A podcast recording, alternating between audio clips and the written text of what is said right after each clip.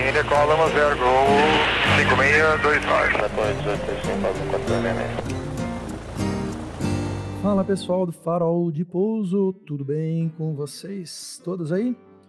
Félix aqui iniciando mais um podcast nesta segunda-feira, contando, é lógico, com o apoio da Realizar Escola de Aviação Civil, nossos queridos amigos lá de Torres, que estão sempre ao nosso lado e a gente está bolando várias coisas muito bacanas com eles, então é, confiram e sigam e vão voar na Realizar para realizar seus sonhos. E é lógico, a nossa querida Hangar 33, a marca de moda masculina do universo da aviação. Um abraço para todos aí, né? Você é ouvinte, compre na Hangar na loja online usando o código de desconto Born to Fly. Hoje vamos falar sobre o mundo acadêmico, sobre a, o seu processo de profissionalização eh, como um aviador ou como um gestor e Bom, vai ter muita coisa que você pode, é, vai, você, você vai poder extrair desse episódio. Junto comigo aqui está o Caio, né, mandando ver nos cortes e nas edições. Né? Apoie o Caio no Apoia-se lá no cafezinho do secretário do editor, que agora está com funções acumuladas, né, Caio? E é lógico, o nosso querido Gui, que já está muito interessado no briefing, a gente já estava aqui se empolgando, trocando figurinhas, para bater um papo com o nosso convidado de hoje, Israel Treptov. É assim que se fala, Israel? Você dificultou muito, é Trepton mesmo, bem Trepton. plain and simple.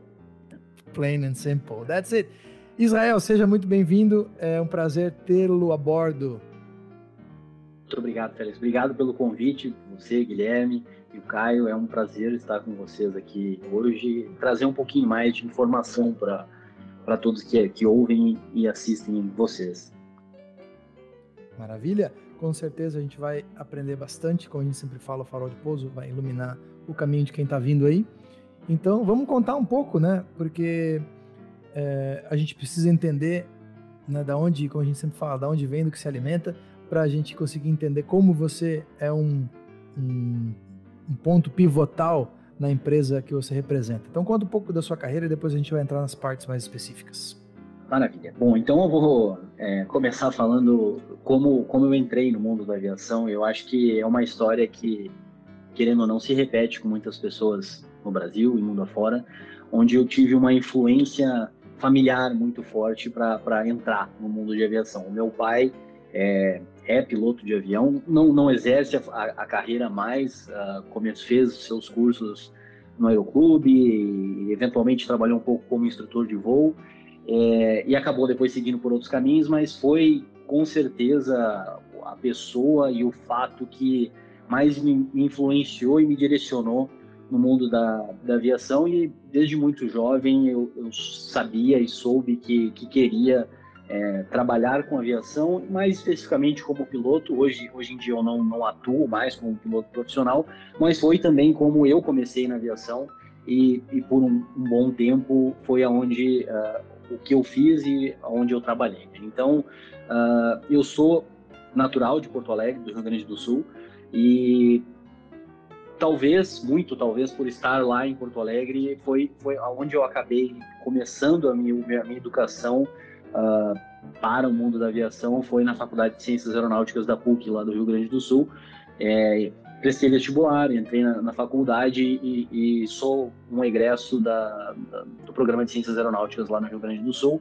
E, óbvio, em paralelo com a, com a minha formação acadêmica lá na PUC, eu fiz uh, a minha formação prática no Aeroclube de Eldorado do Sul, onde fiz as minhas carteiras de piloto privado, piloto comercial instrumento, instrutor de voo e aonde eu consegui o meu primeiro emprego na aviação. Foi, foi onde tudo começou para mim, uh, do ponto de vista profissional, foi no Aeroclube de Eldorado do Sul, onde eu trabalhei como instrutor de voo, uh, acredito eu que por quase três anos. A matemática agora não, não lembro exatamente, mas, mas trabalhei com, como instrutor de voo por quase três anos lá no Aeroclube de Eldorado do Sul. Uh, voei todos os aviões do Aeroclube, desde o Paulistinha até o Sênica, como aluno e depois como instrutor.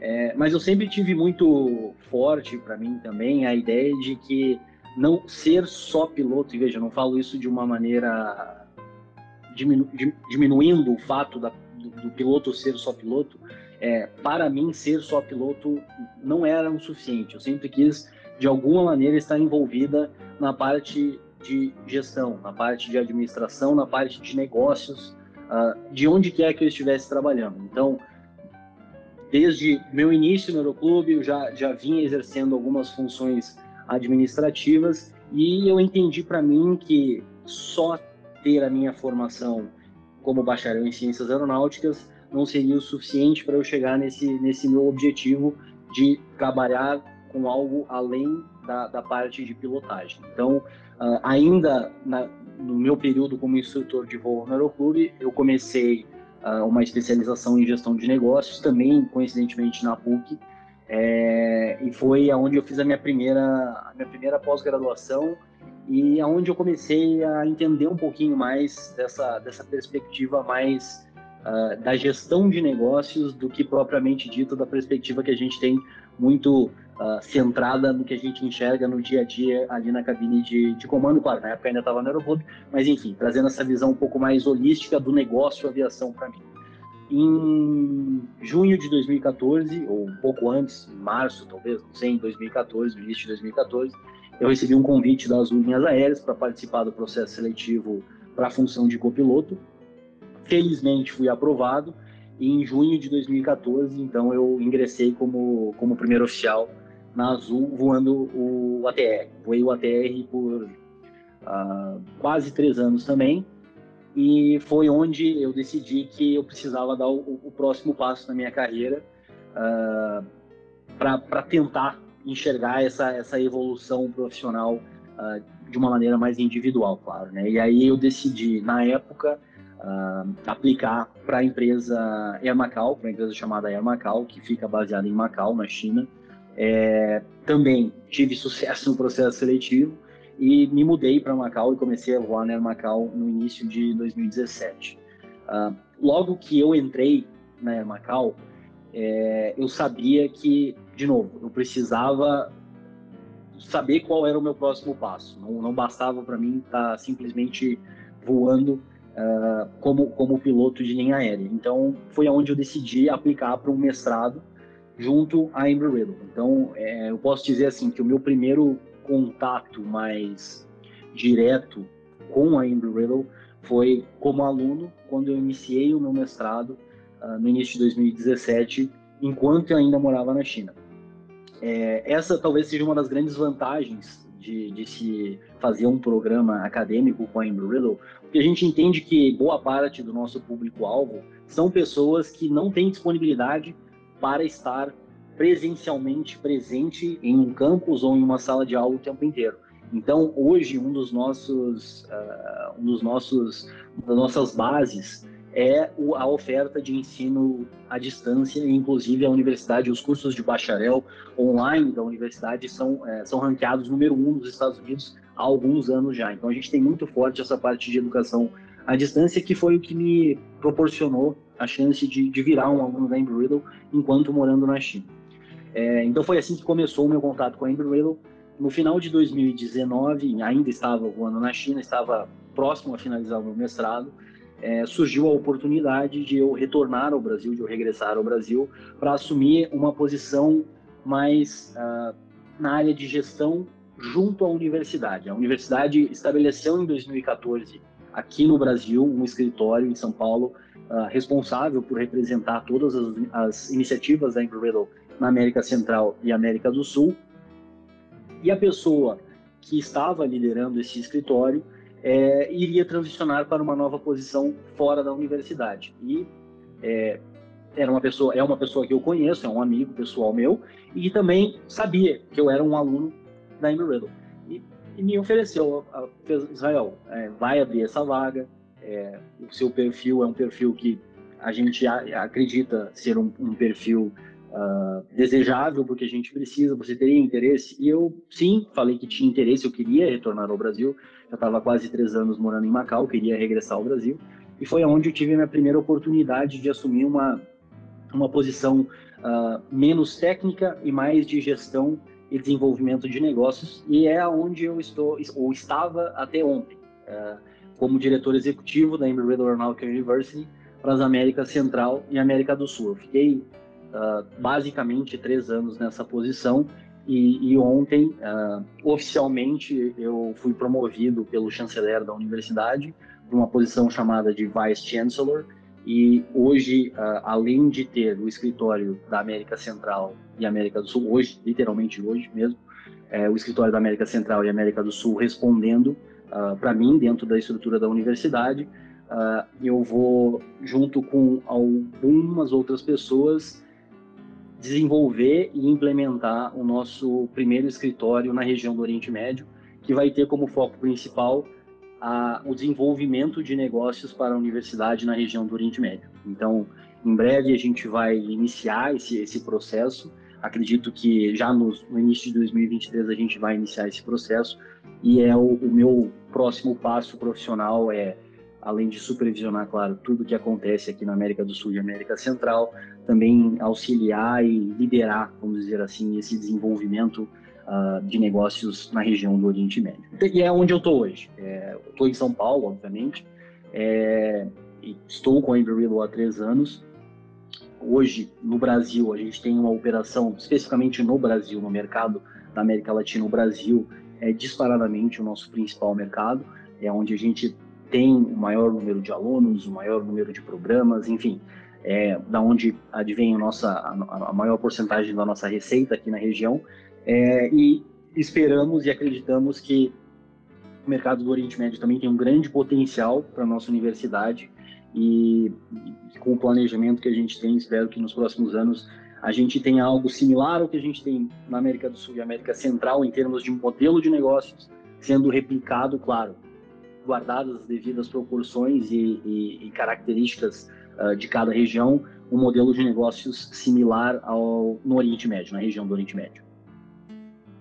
Bom, primeiramente, então, eu tenho que te parabenizar né, por esse teu feito, pela tua promoção, né, ascensão dentro da tua empresa, que a gente sabe que significa muito e, bom, né, dispensa comentários, a gente vai falar agora no, num segundo momento é, vai falar sobre a instituição em si, então tem que te dar os parabéns. E segundo lugar, é, a gente conhece algumas pessoas na região do Oriente Médio, né, inclusive a gente do Farol de Pouso, que estamos, né, como a gente sempre diz, de portas abertas.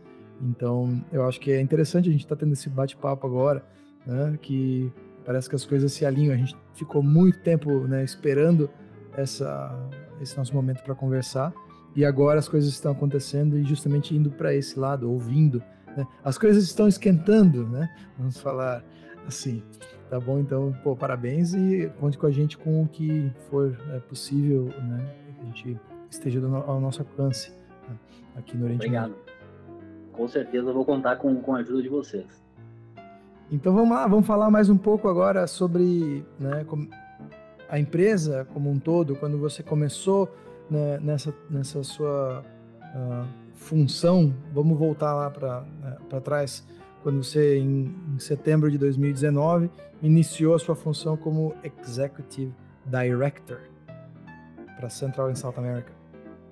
É, é, é, é engraçado, né? Porque uh, o, o, modelo de negócios que a, que adotou na América Central e América do Sul é um modelo diferente do que a gente faz nos Estados Unidos. E, e muitas pessoas uh, não não compreendem por completo essa diferença e, e, é totalmente normal e aceitável porque realmente é, é, é, são, são diferenças grandes e significativas para quem tem talvez um pouquinho mais de entendimento do mundo acadêmico e veja bem quando eu entrei aqui em 2019 eu não tinha esse entendimento.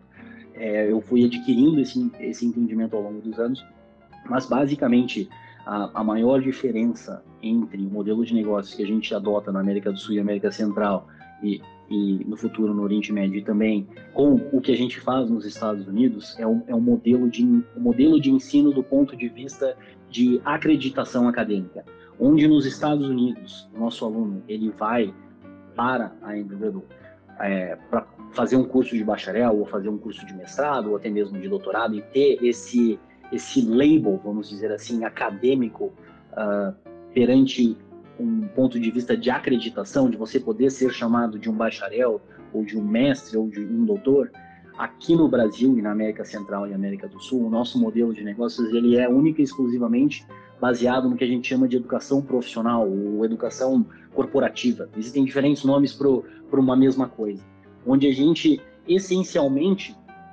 trabalha com diferentes uh, players, diferentes stakeholders, chame do que você quiser, diferentes organizações que são fazem parte desse desse ambiente de aviação da região e que por diversas razões precisam que o seu que as suas pessoas, que os seus colaboradores tenham acesso à, à educação e à capacitação. Então, a grande diferença é que aqui na América do Sul, América Central, a gente não oferece cursos acadêmicos por, por si próprios. A gente não oferece um curso de bacharel, a gente não oferece um curso de mestrado. Mas sim a gente oferece é, um modelo de ensino que é mais uh, affordable, e, e, me desculpa que eu não lembro a palavra em português para isso, mas é, é, o investimento não é tão alto para você ter acesso custo-benefício. o custo-benefício é enfim é, ele não é tão alto tendo em contrapartida não essa não acreditação acadêmica vamos dizer assim é, mas ao mesmo tempo você está tendo acesso por completo a uma educação com a chancela da Embry então essa é a grande diferença a gente a gente adota como contrapartida a utilização desse modelo de educação executiva, de educação uh, profissional, para trazer mais uh, affordability. E, e, me desculpa, a gente não é, eu não faço isso por mal. Eu, eu acho assim, eu, me dá raiva ver gente que fica falando português oh, usando palavras em inglês. Mas é, é que eu gente, falo mais de inglês mora fora... português, então... Sim, mas a gente, a gente tem isso também. A gente, a gente também mora fora desde 2015 e às vezes tem coisas que não saem mesmo. Não é eu entendo completamente. Não é para não é para ser metida, só porque é o que vem, né? Acessível. É, mas é que a, a, acessível, acessibilidade, acessibilidade financeira, eu acho que é uma boa tradução. Acessível. É, mas é que às vezes eu vejo, eu vejo algumas pessoas do mercado financeiro, metade do que eles falam são termos em inglês. E assim, pô, não, não pode usar orçamento ao invés de budget. É. Mas é inglês, cara. É, a gente, não... né, todo mundo aqui, a maioria que vai ouvir a gente, eu poderia dizer 99,9% é é piloto que faz QRH, faz checklist, Sim. Então, lê FCON, né, voo, SOP, então não tem problema. Segue, segue. Maravilha. Então, então, basicamente é isso. O nosso modelo de negócios na América do Sul e América Central é a grande diferença é essa. A gente interage muito com as organizações que fazem parte desse meio ambiente aviação na região e, e tenta identificar potenciais áreas onde é, essas organizações enxergam que os seus colaboradores precisam ou gostariam de ter uma melhor educação e, e traz toda essa, essa bagagem que a Embry Riddle tem uh, originalmente nos Estados Unidos, mas hoje uma instituição global uh, aqui para dentro do, do, do, nosso cenário uh, regional, do nosso cenário nacional. E hoje, por exemplo, no nosso caso, no meu caso, assim, que eu fiz a minha graduação na PUC do Rio Grande do Sul, que tem uma parceria com a Embry Riddle, né? Como que isso vai afetar, por exemplo, a minha, como pode influenciar a minha carreira se eu quiser fazer um próximo estágio, vamos dizer assim, em algum, em algum outro curso que vocês é, realizam? Como é, que, como é que vocês atingem o, o público final, vamos dizer assim, com o produto? É, bom, quando toda vez que alguém me pergunta uh, vale a pena investir em educação ou mais ainda vale a pena eu investir é, o montante que é para eu estudar numa universidade nos Estados Unidos, no meu caso, em Riddle, você acha que, que o retorno é, é justificável? Eu começo falando assim, eu acho que eu sou talvez um dos melhores exemplos uh, de aonde a, a procura constante e contínua por, por uma melhor educação pode levar um, um indivíduo. É, eu tenho 100% de, de convicção e certeza de que eu não estaria onde eu estou hoje se não fossem os passos acadêmicos que eu dei que eu dei no meu passado e assim, ainda tenho objetivos à frente na minha, na minha carreira e tenho certeza que eu preciso continuar uh, buscando educação para mim como, uma, como pessoa para atingir é, os, os, meus objetivos pessoais e profissionais. Então, é, toda vez que alguém me pergunta vale a pena se investir em educação, eu falo assim, olha, você está perguntando para uma pessoa 100% tendenciosa porque eu só cheguei aonde eu cheguei por causa do acesso à educação que eu tive na minha vida. Então, sim, a resposta, é, de novo, plain and simple, sim, 100%, 200%, 1000%. É, agora, ao mesmo tempo, eu acho importante também as pessoas que não têm essa vontade, não têm essa intenção, é, não, não se sentirem menosprezadas por não querer fazer isso. Quando, quando a gente estava conversando aqui antes de, de começar a gravação, eu falei: olha, é, eu comecei sendo como piloto, mas nunca quis ser só piloto. Mas eu falo só piloto não de uma maneira para desmerecer quem é, entre aspas, só piloto. Porque a gente sabe que é uma profissão que demanda muito estudo e demanda muito investimento financeiro, demanda muito tempo, demanda muito esforço. É, não, não, não falo, não uso a palavra só de maneira alguma para desmerecer quem, quem só trabalha como piloto. É, então é importante deixar claro isso também. Não é um, um demérito ou uma, enfim, qualquer que quer que seja, a, a pessoa só tem gente que, querer ser só piloto. Tem gente que quer né, continuar exclusivamente só com a função né, de ser o, o cara que voa de A para B, né? E tem o cara que faz a função de voar de A para B, mas acumula outras características, né? A minha pergunta era basicamente essa, assim, uh, vamos dizer, eu sou né, o meu o meu avatar. Eu sou um cara que né, me formei na PUC anos atrás, é, acumulei uma certa experiência, fiz uma pós-graduação que bateu na trave como um mestrado, que não virou um mestrado por pouco, que é uma pena, né? E o que, que eu poderia me beneficiar, por exemplo, com algum produto seu? Então, usando o meu avatar, vamos dizer assim aonde você quer chegar na sua carreira? Eu acho que essa é a primeira resposta que eu preciso. Aonde você quiser chegar na sua carreira, existe qualquer tangente com aviação ou aeroespaço, você vai se beneficiar com uma educação da Embreedle. É, é, é, é isso, é ponto. É, essa é a minha resposta. O que, aonde você quiser chegar, se você quero ser, quero continuar só sendo piloto, de novo, vou usar o só de uma maneira uh, não desmerecendo ninguém quero continuar só sendo piloto. Você pode fazer um curso de bacharel, um curso de mestrado conosco. Eu tenho 100% de certeza que isso vai ajudar você uh, dentro da sua carreira como piloto, seja de linha aérea, de táxi aéreo, de aviação geral, agrícola, o que quer que seja, helicóptero. Você vai ser beneficiado por ter acesso ao, à educação da Embry-Riddle. Como? Eu acho que depende mais do indivíduo do que uh, da universidade ditar isso o nosso slogan é aonde você quer chegar, a gente pode te ajudar a chegar lá. É, então, a minha resposta é essa. Aonde, você, aonde quer que você esteja, aonde quer que você quer chegar, tem algum minimamente possível tangente com aviação aeroespaço, você tendo acesso à educação da Embreedle vai ajudá-lo a chegar lá. Então vamos lá. É, agora, é falando, falando do outro lado da, da, da, moeda agora, que, era o, que é o meu caso, é, eu não, não, não tive apoio e principalmente não tinha dinheiro para começar na aviação. Então, ou eu ia para o clube voar, ou acho que nem, nem, nem dinheiro para conseguir faz, fazer a faculdade eu teria, né? Então, a, a, a, coisa que eu, que eu conseguia fazer era, era ir para o clube voar, e foi o que eu fiz, né? Me tornei piloto, e depois eu relaxei. Achei que estava com a, com a vida ganha, hoje estou aí com 10 mil horas de voo e não tenho faculdade ainda. É, mas hoje eu me arrependo muito, né? Eu vi que eu deixei muito tempo passar e eu acho que é muito necessário, independente, é, é, como você falou, de, de onde você quer chegar, né? Mas é, mesmo que você não queira ser um chefe de empresa ou um, um, CEO, talvez, eu acho que é muito importante isso. É, e para as pessoas que estão na mesma situação que eu, que eu sei que tem bastante na aviação, né? Como, como é que como é que Embry pode ajudar nesse nesse caso?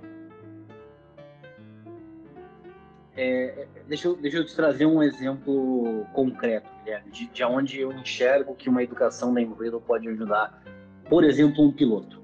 É, eu vejo isso muito acontecer. Um dos, um dos produtos que a gente oferta aqui no Brasil, uh, e esse é um produto que já existe, está iniciando a sua sétima edição, uma vez por ano a gente inicia uma nova turma, é um programa chamado Aviation Management Program. Esse é um, é um programa que é financiado aqui no Brasil uh, através uh, pelo SEST Senat, que é, uh, que é um braço dentro da Confederação Nacional dos Transportes. Ele é executado pelo ITL, o Instituto de Transporte e Logística, é coordenado pelo Instituto de Transporte e Logística, tem o apoio da, da Associação Brasileira das Empresas Aéreas, aliás, e é realizado pela Embry como, como parceiro de educação. É, como eu falei, é um programa que já está na sua sétima edição. Uh, uma vez por ano a gente inicia uma nova turma. Todos os alunos, 100% dos alunos, são colaboradores uh, de empresas de transporte aéreo brasileiros. Esse é um dos pré-requisitos para você ser admitido no programa. Toda turma, todo ano, um certo número dos alunos, são 30 alunos por ano, é, vamos lá, 5, 6, não sei, são pilotos de linha aérea. São pilotos, normalmente pilotos de linha aérea, de uma das, das três grandes aqui no Brasil. É...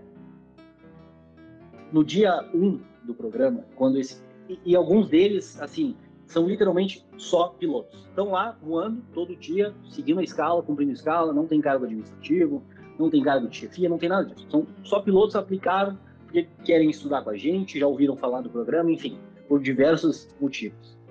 Quando eu comparo esse piloto ou essa piloto do dia 1 com o dia uh, ah, 300, são, sei lá, 15 meses de programa mais, então mais de 300, a matemática realmente ficou a, a quem? Sei lá, no dia 400, a, a maneira como essa pessoa, esse indivíduo, enxerga um negócio empresa aérea, um negócio aviação, é completamente diferente do que ela enxergava aqui no dia zero. E aonde que eu acho que esse, esse, essa pessoa do dia 400, ela mudou.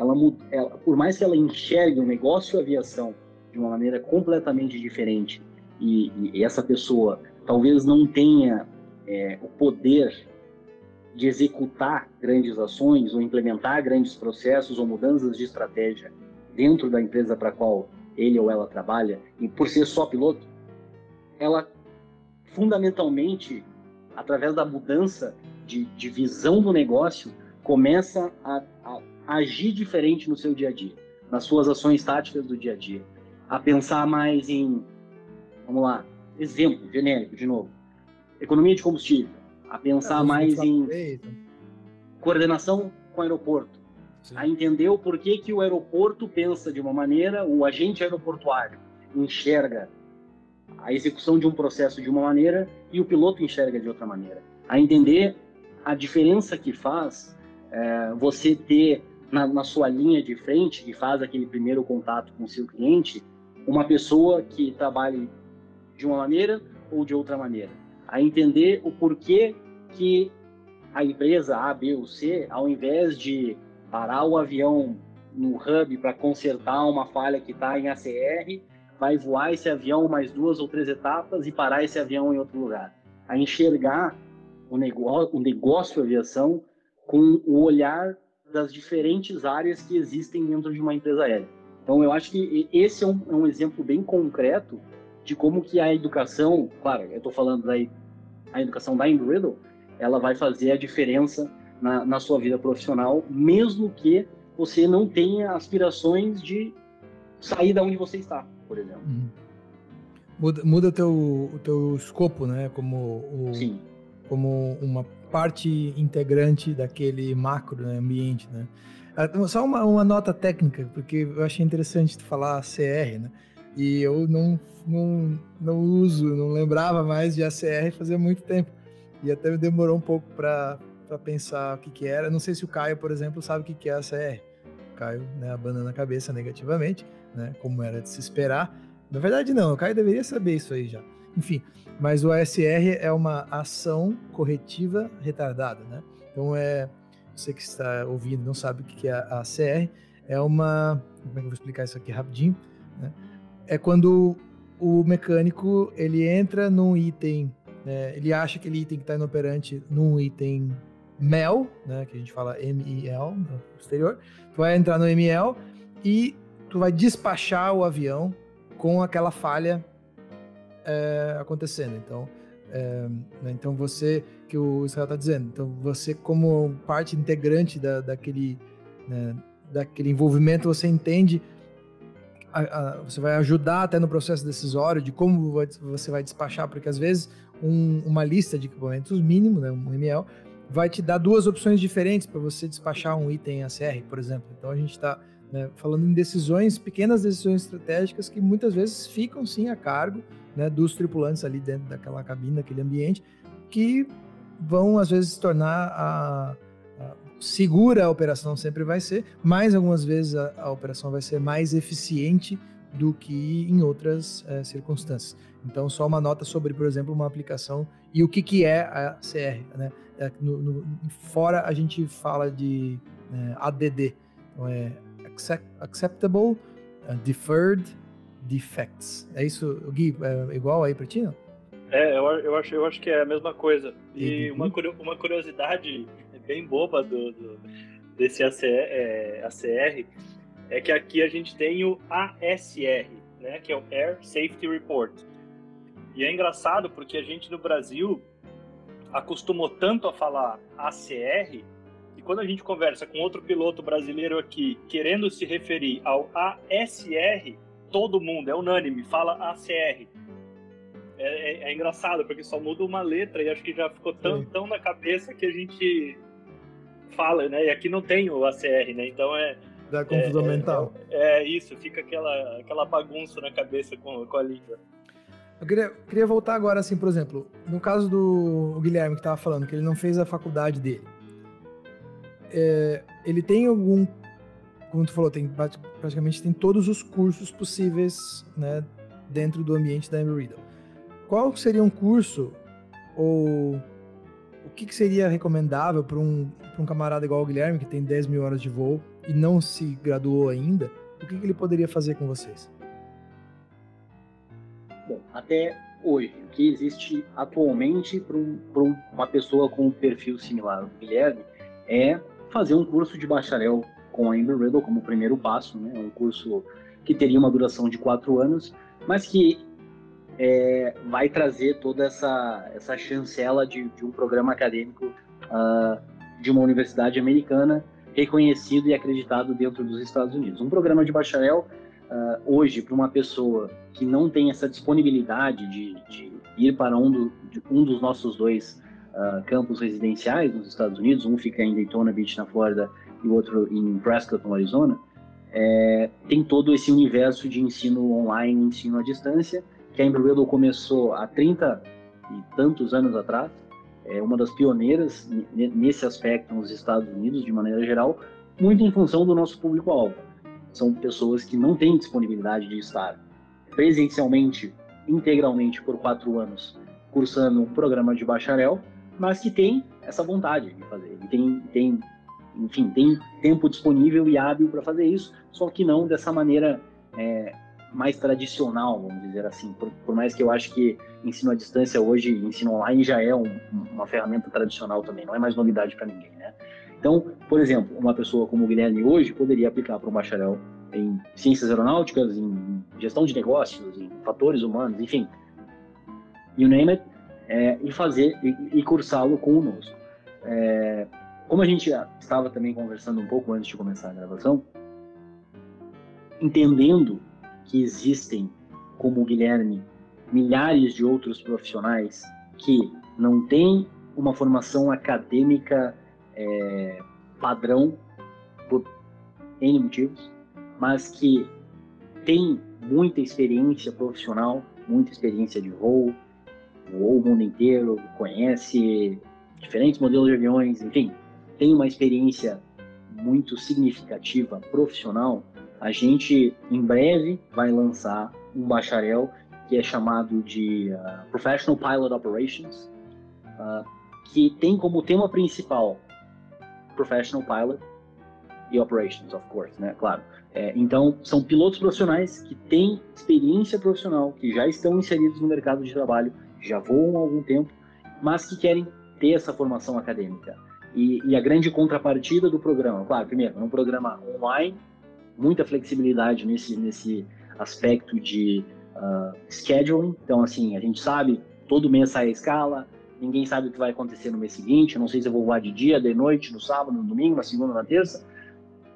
Esse é, é o primeiro grande ponto desse programa de bacharel, a flexibilidade uh, de você poder basicamente estudar e interagir com, com o material e com as disciplinas quando você quiser. Esse é o, é o primeiro grande ponto. Uh, e o segundo grande ponto é nós, como universidade, reconhecermos que a sua experiência ela conta, sim, para o seu, seu aprendizado acadêmico. Então, dependendo da quantidade de horas de voo, do, do, tipo de licença e habilitação que você tem, aonde você voa, enfim, vão, vão existir uma série de requisitos parte dos créditos acadêmicos que seriam necessários para você completar o programa, eles vão ser é, considerados concluídos única e exclusivamente pelo fato de você ser um piloto com experiência de voo. Então, é, o que, que isso quer dizer? Que ao invés de você levar quatro anos e ter que cursar 120 créditos para você, ao final, ser considerado bacharel, você vai levar menos tempo e precisar cursar menos créditos acadêmicos para você chegar no, seu sucesso como aluno da Embry-Riddle. E isso, claro, se traduz de novo em uh, affordability. É mais barato você fazer isso.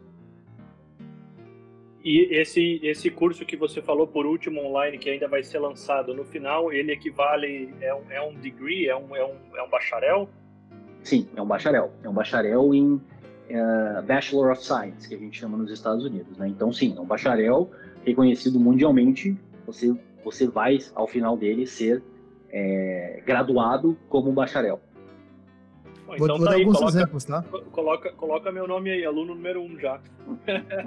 já me empolguei, já quero A gente tava, tava falando aqui no nosso grupinho do, do, do, Operações do podcast aqui, tinha que botar o Guilherme na fila aí para ser o aluno número um mesmo para né, ser o aluno exemplo, porque o, ele é o avatar perfeito para esse para essa nova atuação de vocês no mercado, que eu acho fantástico que vocês façam isso, porque e a gente sabe que nas outras faculdades também já acontece um pouco disso assim, ah, você vai fazer uma faculdade né, à distância e aí eles sabem que você é piloto de linha aérea, eles adaptam um pouco, eles dão uma aliviada um pouco, porque sabem que você tem experiência, às vezes eles vão deixar você fazer a prova no dia que não era para fazer, sabe? Então, assim, é uma adaptação para atender esse público.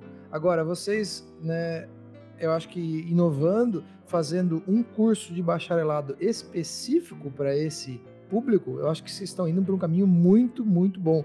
Ainda mais porque pega toda essa turma né, da nossa faixa etária que, que ainda uh, viu né, num mercado possível que você poderia ingressar sem uma faculdade e vai continuar, acho que muito provavelmente vai continuar existindo no Brasil e em outros lugares do mundo, que você vai, por exemplo, você vai é, se fazer os seus 18 anos e aí você vai investir todo o seu dinheiro num programa self-sponsored que você tem que pagar todas as suas horas.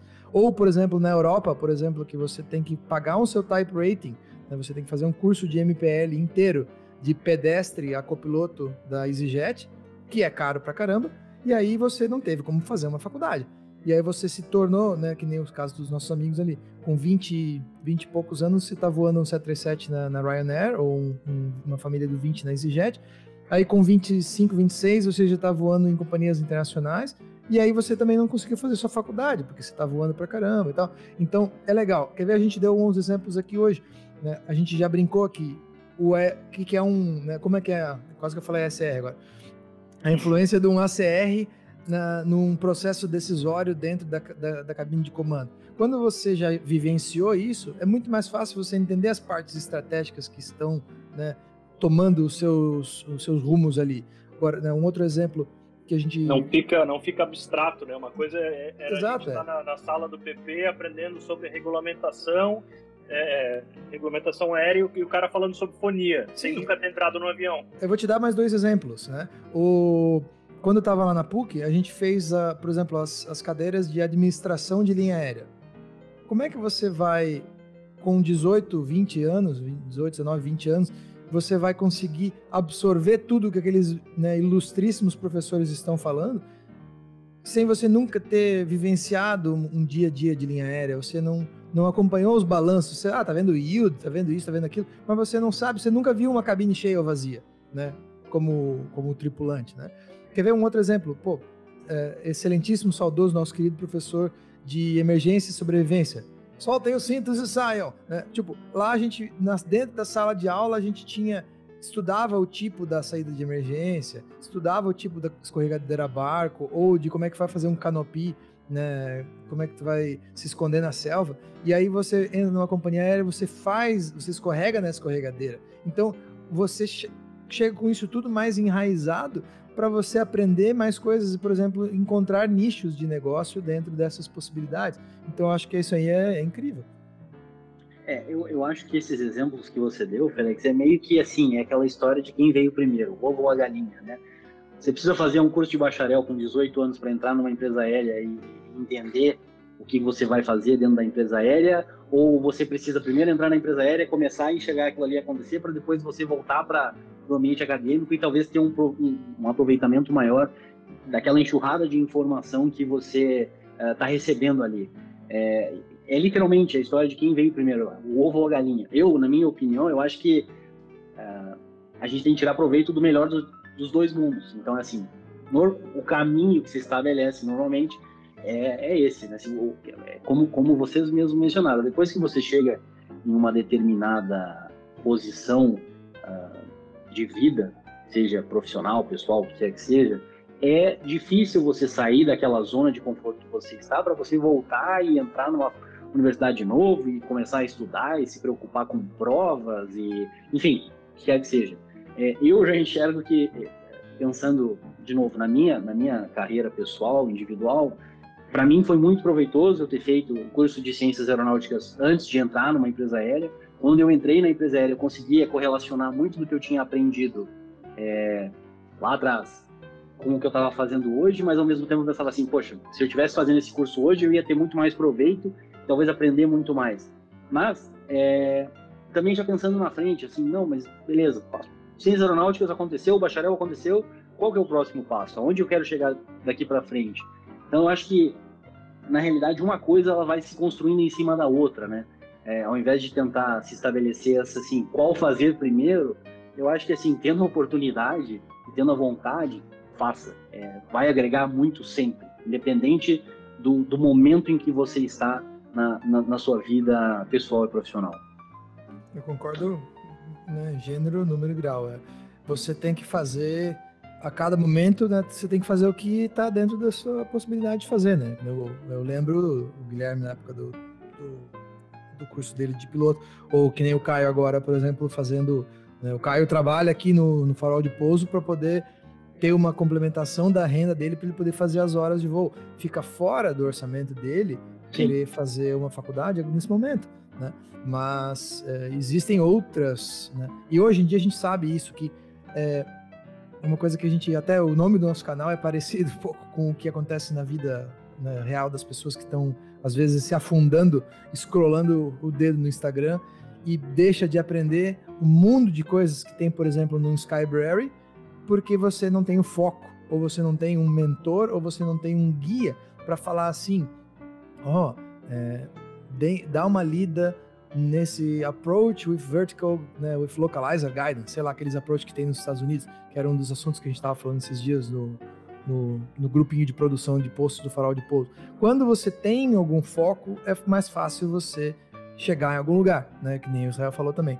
Então, você ir para o ramo acadêmico, você vai fazer isso, porque o livro que o professor usa para te ensinar alguma coisa está disponível no mercado. Você pode ir lá comprar o livro, por exemplo, do Decker, que eu comprei, não foi a PUC que me vendeu o livro do Decker. Eu comprei o livro do Decker e um iluminador, um facilitador, me facilitou os, os conhecimentos ali dentro daquele, daquele livro, né, para aprender sobre Just Culture, por exemplo. Mas você pode fazer isso, só que muitas vezes sem ter a cobrança, sem ter a mensalidade batendo, sem ter uma prova, que é uma responsabilidade, que com o objetivo de você colar o grau, você não faz porque você não tem essa motivação e a pressão, ou aquela famosa boa velha água batendo na bunda. Né? Eu digo por minha experiência própria, eu fui um que né, fiquei postergando a minha pós-graduação, porque estava voando na TAM, e estava uma confusão, barata voa, e acabou quase não me formei, mas depois me formei.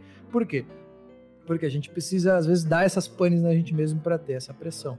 Né? Então eu acho que, pô, né, papos fantásticos aqui com o Israel. Agora, para a gente começar aí, mais ou menos para a finaleira, assim, vamos falar sobre a Aeral em si, cara.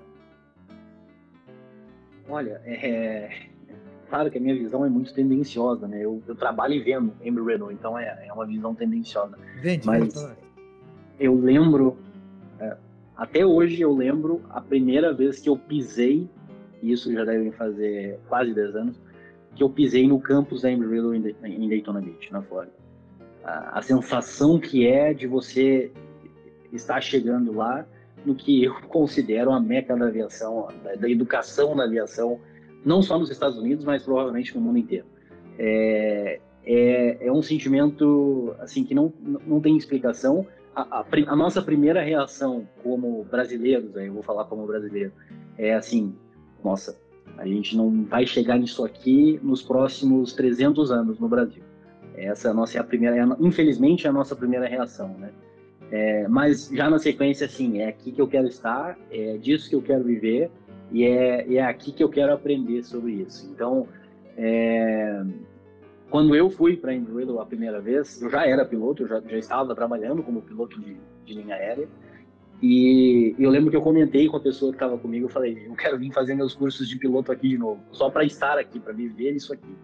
Então é, é uma coisa, é, é uma sensação indescritível. É, hoje a Embry-Riddle, bom, daqui a quatro anos a instituição completa 100 anos de história, foi fundada em 1926, claro, por dois americanos.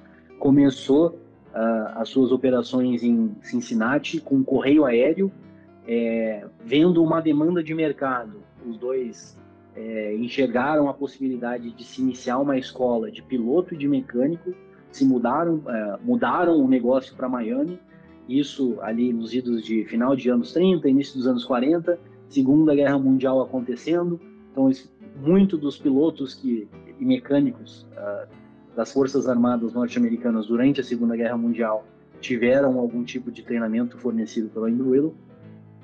E aí, com o andar da coisa, com o desenvolvimento dos Estados Unidos como país, muito depois da Segunda Guerra Mundial, enxergaram o potencial que tinha a empresa em virar uma universidade, de fato, acreditada como universidade, e começar a trabalhar com um nível uh, mais, mais alto e de longo prazo de educação. Hoje a Embry-Riddle tem então esses dois campos uh, residenciais nos Estados Unidos, um, o maior e mais antigo em Daytona Beach, na Flórida, o nosso segundo campus fica em Prescott, no Arizona. Temos esse terceiro campus que é chamado Worldwide, que é o campus responsável por toda essa educação à distância e online. É, em termos de números, então, temos 35 mil alunos distribuídos dentro desses três uh, campi, é, mais de 100 programas acadêmicos entre bacharel, mestrado e doutorado. O primeiro programa de doutorado em aviação no mundo foi criado na Embry-Riddle e existe até hoje. É, e, enfim, é, nove astronautas são ex-alunos da Embry-Riddle, incluindo uh, dois últimos aí da, da missão da SpaceX uh, também foram, são formados pela dois dos quatro, né? Então, assim, é, é, é literalmente, eu diria que para qualquer pessoa que tem algum tipo de relação e paixão com a aviação, é, é um sonho que se concretiza quando você, uh, de alguma maneira, começa a se relacionar com a universidade. Vou voltar de novo para o programa que a gente faz aqui no Brasil de Aviation Management. Ah, de novo, comparando o aluno dia zero, dia 400, sei lá, no último dia de programa. Quando eles entram aqui, é, eles têm uma noção de que sim, tá, ok, vamos estudar com uma universidade americana, mas o programa acontece aqui em São Paulo, no Brasil, é, o início dele é online, então ainda você está um pouco distante da realidade da universidade. No dia 400, ou sei lá qual número, a gente faz a, a, a graduação, a formatura dos alunos no nosso campus em Daytona. Então a gente leva os 30 daqui do Brasil lá para Daytona para passar uma semana conosco lá. É, a mudança de percepção e pers perspectiva em relação ao que eles passaram é uma coisa assim que para mim é, justifica todo o trabalho que se tem uh, ao se ofertar esse, esse programa no Brasil. É, no marketing tem um negócio que se chama de wall factor, né? É, o wall factor da Embry-Riddle eu acho que é quando a pessoa põe os pés pela primeira vez lá no nosso campo, seja em Daytona, seja em Preston. Então é, é algo assim, é, é, quase que indescritível. Eu acho que é uma instituição de, de 100 anos que já formou mais de 150 mil pessoas desde, desde que começou e, assim ainda muito fortemente vinculada ao mercado doméstico dos Estados Unidos, mas que perante a atual gestão da universidade, inclusive eu, é, tem essa não só a ideia, mas assim a vontade e de fato está fazendo a universidade virar uma instituição global, seja aqui no Brasil, no, na América do Sul, América Central, Oriente Médio, como próximo passo. A gente tem um campus em Singapura, a gente tem um campus na Alemanha. Então, assim, a gente está de fato transformando a, a Embry-Riddle em uma instituição global, se é que eu posso chamar assim. E uma, uma curiosidade agora que eu aposto que todo mundo que está escutando o podcast já recebeu aquela foto do, do Fly Radar quando os aviões da Embry-Riddle estão fugindo dos, dos, furacões na Flórida, a filhinha indiana, né? Quantos, é. quantos aviões a, a, universidade tem hoje?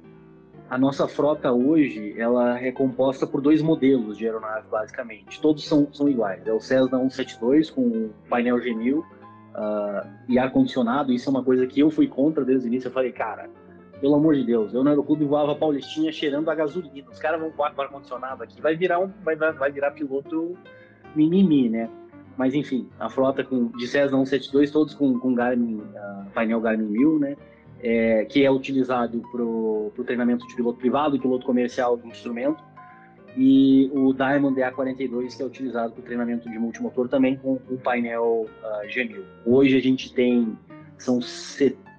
eu não lembro os números exatamente, mas eu acho que são 75 Cessnas 172 e 14 ou 15 uh, ah, Diamonds 42. É uma frota de, de respeito, hein? Eu e o Félix, a gente estava em julho em Oshkosh, e é engraçado né, essa diferença da, da, da, cultura aeronáutica no Brasil e nos Estados Unidos. E tinham vários, diversos estandes de universidades espalhadas pelos Estados Unidos inteiro e todas elas com uma frota monstruosa de aviões, né? Uma coisa é, é impressionante assim, a estrutura, é, os próprios aviões, é, é a cultura de, de, ensino dos Estados Unidos é muito forte, né? Muito é, é, chega a impressionar, né?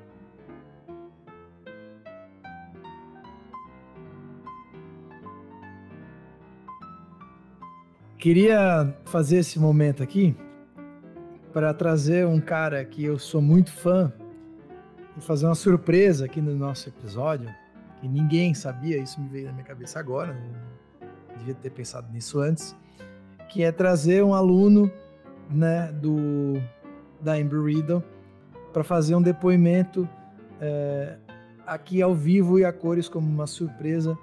É, senhoras e senhores, é, dê as boas-vindas ao meu querido é, ídolo, o Rodrigo Garcia. Né? Seja bem-vindo aí. Queria que tu falasse como é que foi a tua experiência e mandar um, agradecimento para o Israel e a turma toda da Eral, né? falar sobre como é que foi para ti o teu desenvolvimento e a tua participação é, como um aluno da Embry Riddle. Rodrigo, bem-vindo ao nosso episódio. Bem, pessoal, bom dia a todos, boa tarde, né? Boa noite para alguns. É um prazer estar com vocês aqui. Félix, um, um amigo de outrora, um, um, cara que eu tenho uma admiração imensa. O Guilherme e o Caio, eu só conheço de escutar os episódios de vocês. É, já escutei dezenas deles. Enfim, Félix sabe disso. É, falar do Israel é chover numa olhada de Israel. Te elogiar, você já cansou, né, Nunca é demais, nunca é demais. É bom você, não, você não aguenta mais, né? É, o, o, Félix, o Israel é um, é um, foi um, como é que eu diria, um, uma das melhores surpresas que eu tive no Embry Riddle, é, não só ele, quanto to, toda a equipe, que eu, eu, fiz parte da turma 4 né, do, do programa de Aviation Management, é, particularmente foi uma experiência muito bacana, tanto profissional quanto pessoal, é, em, em, conteúdo, para ter um entendimento mais amplo de, de, toda a nossa indústria, né? E um network muito legal, como, como só tem alunos da indústria, da, das empresas aéreas, é, agora está tendo aluno até da agência reguladora, né? Então você passa a ter contato com pessoas de outras áreas, né? Você consegue sair do nosso microambiente, né? Que é do cockpit, e passa a entender um pouco melhor todas as engrenagens da, da, de como a indústria funciona de maneira geral. E, e a equipe do Israel dá um suporte para a gente que é, não, não tem palavras, ele sabe disso. O, ele foi fundamental no nosso desenvolvimento e principalmente no Capstone, que nada mais é do que um trabalho de conclusão de curso. Em Breedle foca muito que a gente desenvolva temas que sejam é, absorvidos pela indústria, né? E que não, não fique só no, no, na, numa, numa seara acadêmica e que a gente possa a, a operacionalizar, a trazer algum tipo de ganho, seja para a empresa, seja para o órgão regulador, para a indústria como um todo. E esse suporte, ele sempre incentivou isso desde o início, né? Para a gente focar o nosso Capstone, que na verdade é o, é o, no final das contas é o principal do curso. E, e o suporte dele foi, no, no, meu caso, foi sensacional. Sensacional, é o, é o, mínimo que eu posso falar. E além disso, o Israel é um cara. É, e aí eu caio do lado pessoal de um convívio de, de, de, de extremo prazer. Virou um, um amigo, sabe disso, não só meu quanto de praticamente, acho que né, todos os alunos da minha turma eram 30, do meu grupo específico do não eram, eram quatro, era eu, Paulo Pacheco, o Aldo Bier e o Daniel Ribas, todos da Latam, e a gente, já é o nosso quinto elemento ali no grupo, é, foi fantástico, não tenho palavras, ele sabe disso, já, já, já conversamos sobre isso inúmeras vezes, e todo mundo que eu acabo conversando sobre Embreedle e alunos da turma 5, da turma 6, eu tive alguns colegas e alguns amigos que acabaram entrando nas, nas turmas subsequentes. É, eu sempre dava essa dica, cara, cola no Jael, porque o suporte que ele. No Jael, na Letícia, enfim, em toda a equipe do Embreedle, mas é, o suporte que eles nos dão é, é maravilhoso. Então, e, e, o Israel, o que o Félix falou é verdade, ele acabou de me mandar um WhatsApp assim, cara, tá online, como é que você tá? Pode falar, tive uma ideia aqui, é, sabe quem tá comigo, Israel? Aí eu comecei a te elogiar no WhatsApp achando que ele estava batendo papo com você. Assim, informalmente, não sabia Legal. que ele estava gravando. Ele, cara, estamos gravando aqui, você quer dar um depois? Ainda bem que você não começou a tocar o pau nele, imagina. É. eu ainda falei assim, cara, aí já é um milhão, pô, um cara fora da curva, manda um grande abraço. Aí ele, pô, estamos gravando aqui, quer dar um, uma, uma, um alô, quer dar um depoimento? Pô, pro Jael com o maior prazer. E, e é que isso. legal. Pô, Rodrigo, obrigado pelas palavras. Que, e é assim, é, é, é, sempre muito bom a gente escutar do nosso cliente final, né, que são nossos alunos, a experiência e o resultado e, e muito do que a gente conversou. E aí agora sim também vou elogiar você. Muito do que a gente conversou hoje aqui sobre uh, mudanças, enfim, perspectivas, uh, do, do que um aluno ganha quando passa por um programa da Embreedle, seja o Aviation Management aqui no Brasil, qualquer outro programa aqui no Brasil, ou um programa acadêmico lá nos Estados Unidos, cara, muito eu, eu usava você e, e assim, o, o, seu grupo, principalmente de, de Capstone, como referência, porque é, é, o, é, o, é, é o que eu falei, entre o comparar, no caso o Rodrigo, do dia zero, com o Rodrigo do dia que está recebendo o certificado lá em Daytona como profissional, é, é assim, é, a gente, a gente eu, eu vejo claramente o, quanto o contato com pessoas de outras áreas, o contato com os professores da Embry-Riddle aqui no Brasil, com, enfim, com conteúdo, com, com as outras pessoas, é, abre o horizonte, né, da gente como, como profissional. E, e, e aí, falando no seu trabalho de conclusão, no Capstone especificamente, o Rodrigo está em vias de mudar uma regulamentação junto à, agência de regulação aqui do Brasil, né? Então, esse é o, é o nível do, do cara como, como aluno e profissional. Pô, agradeço, agradeço as palavras. Obrigado, obrigadão, Jael. Fico, fico feliz. E não, o mérito não é só meu, porque tem três caras comigo que né, contribuíram é, diretamente, enfim, acho que é 25% de cada um. E, e, e obviamente, o, o, a parceria né, com a Embreedo aí como instituição para conseguir tocar o nosso projeto para frente foi fundamental, né? A questão de, de, de renome, de, de, né, de, tradição, então, é, sem esse suporte da Embreedo, com certeza não estaria onde está no momento. Então, é isso. Obrigadão. Obrigado mesmo. A gente estava falando um, é, um pouco antes, Rodrigo, sobre a, a diferença de quando você é um, um funcionário já né, de linha aérea, quando você é piloto de linha aérea e você vai voltar para o meio acadêmico, como você pode realmente mudar a sua visão em relação à indústria e se aprimorar em várias coisas, né? Então foi nessa nesse momento que eu pensei assim, caramba, tem que trazer o Rodrigo para dar um depoimento aqui, porque realmente é um exemplo real né, de um grupo de comandantes, né, todos comandantes, e, que fizeram um trabalho espetacular, que estão mudando uh, uh, exatamente o que a gente falou sobre a mudança da eficiência de uma operação, né, e levando em conta a segurança. E eu lembro né, das vezes que a gente faz nossos momentos de, de estudos, Rodrigo, como você conta com bastante orgulho, né, inclusive quando foi para colar o grau, né? Tu falou que foi um momento muito emocionante na tua vida, isso eu achei muito fantástico. Então eu pensei, ah, vou, vou eu vou encerrar esse esse episódio com chave de ouro trazendo né, um depoimento real né, de uma pessoa que faz fez é, estudou na Amber Riddle, eu sei, eu conheço, confio, e a gente agora vai, né, encerrou com esse, esse depoimento. Então essa foi a minha, a minha ideia para a gente encerrar o episódio de hoje. Claro, é, eu acho que a gente teria muito, mas basicamente um universo de coisas para discutir, né, Israel? Porque você abre o site da Amber Riddle aqui, já logo no, no, no, na cabeça da página tem né, Applied Science, Aviation, Business, Computers and Technology, Engineering, Security, Intelligence Safety, Space. Então, assim, né, é, é realmente um universo né, uh, que está aí para ser explorado. Né? Então, você que está começando na aviação ou você que está na nossa né, na nossa faixa etária ou às vezes já está um pouco mais né, pensando em, em, em, mudar de carreira, que tem né, mais experiência do que eu e o Guilherme, por exemplo, como é o caso do Rodrigo. O Rodrigo foi meu comandante, ele hoje trabalha né, em, em, standards e, e, coisas do gênero. Então, assim, eu acho que é, a gente teve muito benefício em trazer o Israel hoje para conversar, finalmente, né, Israel, depois de tanto tempo. E mais uma vez coloco a, a equipe do Farol de Pouso à disposição para o que a gente né, puder ajudar vocês. E mais uma vez, parabéns pela tua, pela tua promoção, né?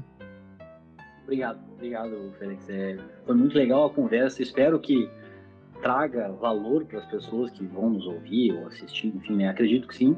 E, e é, é isso. Acho que como mensagem final, há, um tempo atrás eu até estava conversando, fazendo um, um, uma espécie de coaching com, com, alguns dos nossos alunos lá nos Estados Unidos. E, e é uma coisa uh, que eu sempre gosto de, de trazer é e, e é, é, é, assim é bem piegas vamos dizer assim mas mas eu acredito que é sair da sua da sua zona de conforto. Eu acho que você como profissional entrar para um programa seja da Embreedle ou não agora falando não sendo tentando não trazer o lado comercial é, é sair da sua zona de conforto. E eu acho que até um determinado ponto você sair da sua zona de conforto só traz benefício, só, só, só te transforma em uma pessoa melhor, em um profissional melhor, em um indivíduo melhor. Então, é, e que nem eu falei, eu acho que a busca contínua e constante por educação é, é algo que, que assim deveria estar uh, intrínseco a todos. Não está, mas enfim, a gente tenta trabalhar para trazer um pouco mais isso para as pessoas. E eu acho que esse é o papel, talvez, do nosso escritório. Aqui, falando em Brasil, é exatamente isso: é tentar conectar todo esse potencial que a gente tem no nosso país em termos de pessoas. O Rodrigo é um, um exemplo, assim, modelo disso, com o potencial que um outro país ou uma outra instituição de ensino fora do país tem em oferecer educação e, e, e capacitação. E a gente, ele falou na nossa equipe, a gente tem uma equipe de, de cinco pessoas aqui no Brasil a gente fica muito feliz e satisfeitos de, de ver quando isso acontece. Esse é o objetivo principal, é a gente talvez microscopicamente fazer com que as nossas empresas de transporte aéreo, as nossas empresas de aviação, a nossa agência reguladora, enfim, todos esses players envolvidos no nosso mercado doméstico uh, sejam melhores e que ultimamente o nosso país, como o Brasil, se, seja algo melhor também, né? Então acho que essa talvez seria minha mensagem final. Absoluta certeza. É, muito obrigado pelo teu trabalho, parabéns pela tua carreira mais uma vez e parabéns por realmente fazer a diferença né, juntamente com o Andrew Riddle e a sua equipe, fazer a diferença né, tanto na vida de pessoas como o Rodrigo, quanto em todos os, os usuários né, e investidores, nem tu falou, né? É, participantes do, da indústria. Então esse foi mais um episódio da sua segunda-feira do Farol de Pouso Podcast, com o apoio né, e das nossas vestimentas da Hangar 33 e da Escola Realizar, a Escola de Aviação Civil, lá no Rio Grande do Sul, cidade de Torres. Ficando por aqui e nos vemos, ou você vai nos ouvir, na verdade, né? na semana que vem. Valeu, um abraço para todos. Valeu, Rodrigão, por aparecer aí também. Valeu, Tchau. pessoal. Até mais. Tchau. Valeu. Abraço.